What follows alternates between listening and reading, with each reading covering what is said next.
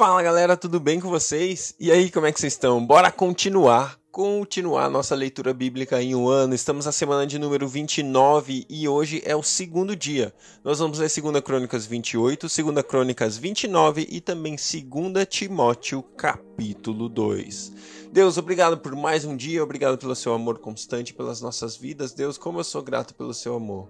Nós temos visto, Deus, aqui no, no Antigo Testamento, aliás, Deus, a, a manifestação do seu amor, Pai. E o povo sempre dizendo: deem graças ao Senhor, pois o seu amor dura para sempre. Obrigado pelo seu amor, Pai. Obrigado pelo seu amor intenso, imenso, que não muda, que é fiel e é constante pelas nossas vidas, Senhor. Nós te adoramos e damos graças ao Senhor, porque o seu amor dura para sempre. Pai, fala conosco hoje, enquanto lemos a sua palavra em nome de Jesus. Amém. Segunda Crônicas, capítulo 28.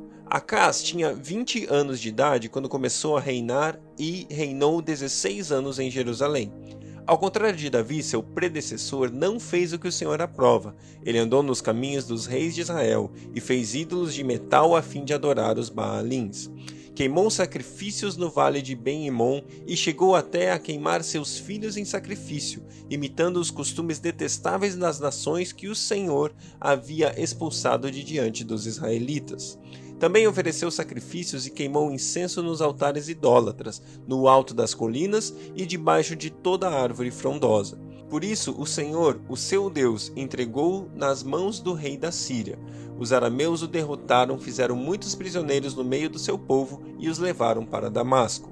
Israel também infligiu grande derrota. Num único dia, Peca, filho de Remalias, matou 120 mil soldados corajosos de Judá, pois Judá havia abandonado o Senhor, o Deus dos seus antepassados. Zicre, guerreiro eframita, matou Maaceias, filho do rei As, Asricão, oficial encarregado do palácio, e Eucana, o braço direito do rei. Os israelitas levaram para Samaria duzentos mil prisioneiros entre os seus parentes, incluindo mulheres, meninos e meninas. Também levaram muitos despojos. Mas um profeta do Senhor chamado Obed, Oded, estava em Samaria e saiu ao encontro do exército. Ele lhes disse: Estando irado contra Judá, o Senhor, o Deus dos seus antepassados, entregou-os nas mãos de vocês, mas a fúria com que vocês os mataram chegou aos céus. E agora ainda pretendem escravizar homens e mulheres de Judá e de Jerusalém? Vocês também não são culpados de pecados contra o Senhor, o seu Deus? Agora ouça-me. Mandem de volta seus irmãos que vocês fizeram prisioneiros, pois o fogo da ira do Senhor está sobre vocês.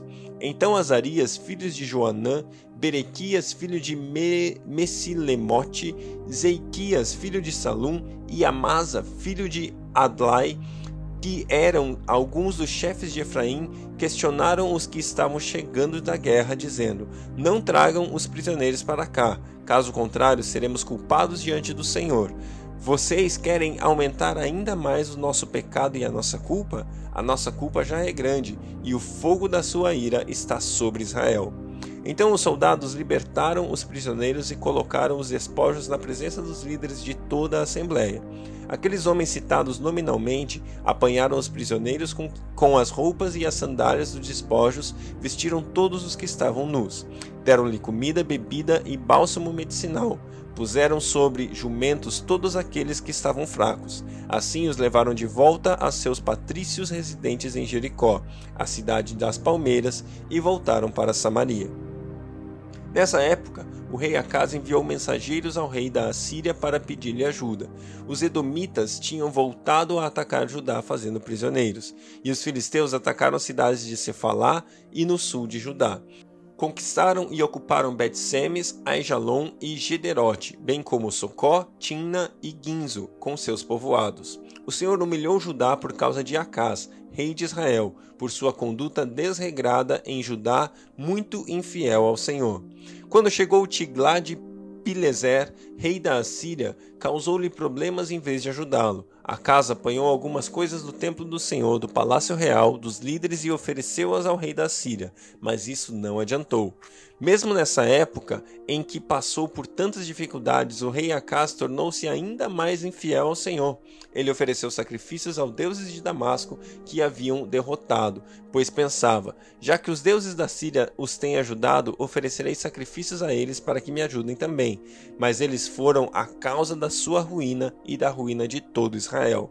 Acas juntou os utensílios do templo de Deus e os retirou de lá. Trancou as portas do templo do Senhor e ergueu altares em todas as esquinas de Jerusalém. Em todas as cidades de Judá construiu altares idólatras para queimar sacrifícios a outros deuses e provocou a ira do Senhor, o Deus dos seus antepassados.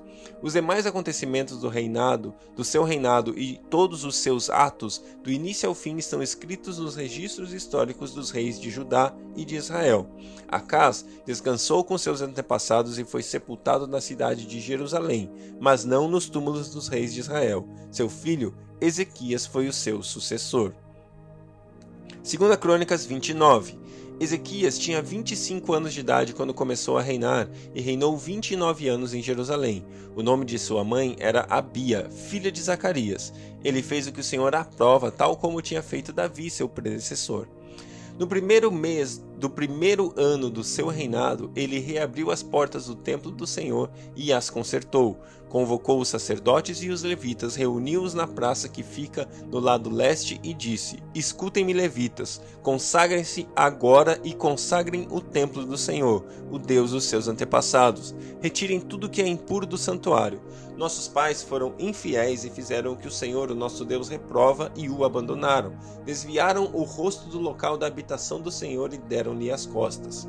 Também fecharam as portas do pórtico e apagaram as lâmpadas. Não queimaram incenso nem apresentaram holocaustos no santuário para o Deus de Israel. Por isso, a ira do Senhor caiu sobre Judá e sobre Jerusalém, e ele fez deles o objeto de espanto, horror e zombaria, conforme vocês podem ver com seus próprios olhos. Por isso, os nossos pais caíram à espada, e os nossos filhos, e as nossas filhas e as nossas mulheres foram levados como prisioneiros. Pretendo agora, pois, fazer uma aliança com o Senhor, o Deus de Israel, para que o fogo da sua ira se afaste de nós. Meus filhos, não sejam negligentes agora, pois o Senhor os escolheu para estarem diante dele e os servirem para ministrarem perante ele e queimarem incenso. Então estes levitas puseram-se a trabalhar, entre eles os descendentes de Coate, Maate, filho de Amassai, e Joel, filho de Azarias.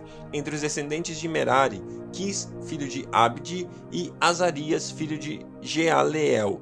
Entre os descendentes de Gerson, Joá, filho de Zima, e Éden, filho de Joá.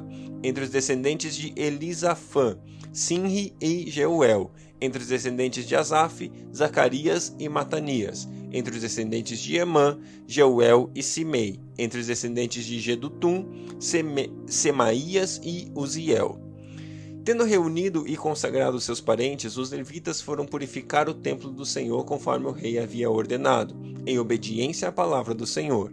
Os sacerdotes entraram no santuário do Senhor para purificá-lo e trouxeram para o pátio do templo do Senhor todas as coisas que lá havia e os levitas as levaram para o vale de Cedron. Começaram a consagração no primeiro dia do primeiro mês e no oitavo dia chegaram ao pórtico do Senhor. Durante mais oito dias consagraram o templo do Senhor propria, propriamente dito, terminando tudo no décimo sexto dia. Depois foram falar com o rei Ezequias e lhe relataram: Purificamos todo o templo do Senhor, o altar dos holocaustos e a mesa de pão e a mesa do pão consagrado, ambos com todos os seus utensílios. Preparamos e consagramos todos os utensílios que o rei Acás, em sua infidelidade, retirou durante seu reinado. Eles estão em frente ao altar do Senhor. Cedo, na manhã seguinte, o rei Ezequias reuniu os líderes da cidade e juntos subiram ao templo do Senhor, levando sete novilhos, sete carneiros, sete cordeiros e sete bodes como oferta pelo pecado, em favor da realeza, do santuário e de Judá. O rei ordenou que os sacerdotes, descendentes de Arão, sacrificassem os animais no altar do Senhor. Então os sacerdotes abateram os novilhos e aspergiram o sangue sobre o altar.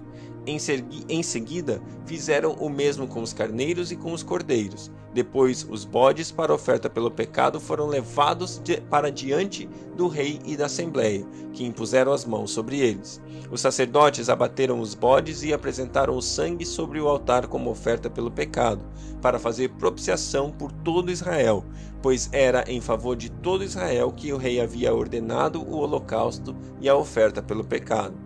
O rei posicionou os levitas no templo do Senhor com símbolos, liras e harpas, segundo a prescrição de Davi, de Gade, vidente do rei, e do profeta Natã. Isso foi ordenado pelo Senhor por meio de seus profetas. Assim os levitas ficaram em pé, preparados com instrumentos de Davi, e os sacerdotes com as cornetas. Então Ezequias ordenou que sacrificassem o holocausto sobre o altar. Iniciando o sacrifício, começou também o canto de louvor ao Senhor, ao som de cornetas e dos instrumentos de Davi, rei de Israel. Toda a assembleia prostrou-se em adoração enquanto os músicos cantavam e os corneteiros tocavam, até que terminou o holocausto. Então o rei e todos os presentes ajoelharam-se e adoraram. O rei Ezequias e seus oficiais ordenaram aos levitas que louvassem o Senhor com as palavras de Davi e do vidente Asaf. Eles o louvaram com alegria, depois inclinaram suas cabeças e o adoraram.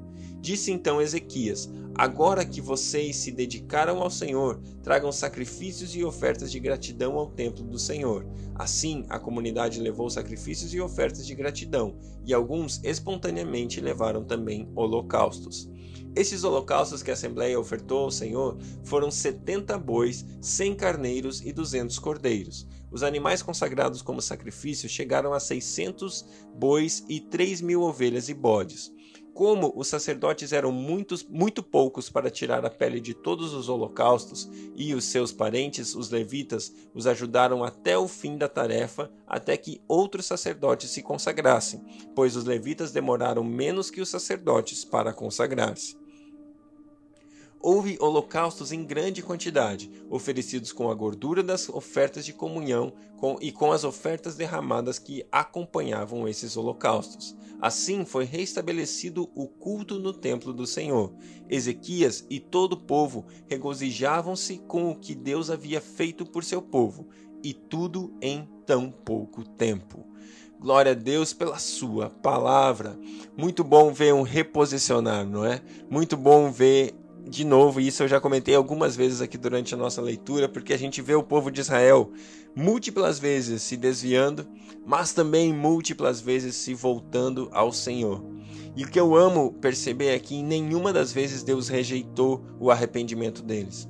Ao contrário, Deus sempre esteve ali, pronto para perdoar, pronto para amar, pronto para abraçar novamente o povo. E a gente vê isso acontecendo mais uma vez. Glória a Deus por isso. 2 Timóteo capítulo 2. Portanto, você, meu filho, fortifique-se na graça que há em Cristo Jesus. E as palavras que me ouviu dizer na presença de muitas testemunhas, confie-as a homens fiéis que sejam também capazes de ensiná-las a outros. Suporte comigo os meus sofrimentos como bom soldado de Cristo Jesus. Nenhum soldado se deixa envolver pelos negócios da vida civil, já que deseja agradar àquele que o alistou. Semelhantemente, nenhum atleta é coroado como vencedor se não competir de acordo com as regras. O lavrador que trabalha arduamente deve ser o primeiro a participar dos frutos da colheita. Reflita no que estou dizendo, pois o Senhor dará a você entendimento em tudo. Lembre-se de Jesus Cristo, ressuscitado dos mortos, descendente de Davi, conforme o meu evangelho, pelo qual sofro e até estou preso como criminoso Contudo, a palavra de Deus não está presa. Por isso, tudo suporto por causa dos eleitos, para que também eles alcancem a salvação que está em Cristo Jesus com glória eterna. Essa palavra é digna de confiança.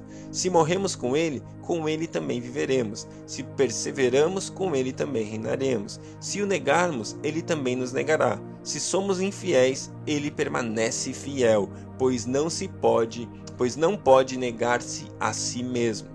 Continue a lembrar essas coisas a todos, advertindo-os solenemente diante de Deus, para que não se envolvam em discussões acerca de palavras. Isso não traz proveito e serve apenas para perverter os ouvintes. Procure apresentar-se a Deus aprovado como obreiro que não tem do que se envergonhar e que maneja corretamente a palavra, a palavra da verdade. Evite as conversas inúteis e profanas, pois os que se dão a isso prosseguem cada vez mais para a impiedade. O ensino deles alastra-se como câncer. Entre eles estão Himineu e Fileto. Estes se desviaram da verdade, dizendo que a ressurreição já aconteceu, e assim alguns perverteram a fé. Entretanto, o firme fundamento de Deus permanece inabalável e selado com esta inscrição: o Senhor conhece quem lhe pertence, e afaste-se da iniquidade todo aquele que confessa o nome do Senhor. Numa grande casa há vasos não apenas de ouro e prata, mas também de madeira e barro, alguns para fins honrosos, outros para fins desonrosos. Se alguém se purificar dessas coisas, será vaso para a honra, santificado, útil para o Senhor e preparado para toda boa obra. Fuja dos desejos malignos da juventude e siga a justiça, a fé, o amor e a paz, com aqueles que de coração puro invocam o nome do Senhor. Evite as controvérsias tolas e inúteis, pois você sabe que acabam em brigas. Ao servo do Senhor não convém brigar, mas sim ser amável para com todos, apto para ensinar, paciente deve corrigir com mansidão os que lhe opõem, na esperança de que Deus lhe conceda o arrependimento, levando-os ao conhecimento da verdade, para que assim voltem à sobriedade e escapem da armadilha do diabo, que os aprisionou para fazerem a sua vontade. Glória a Deus, glória a Deus pela sua palavra, que Deus abençoe o seu dia e até amanhã.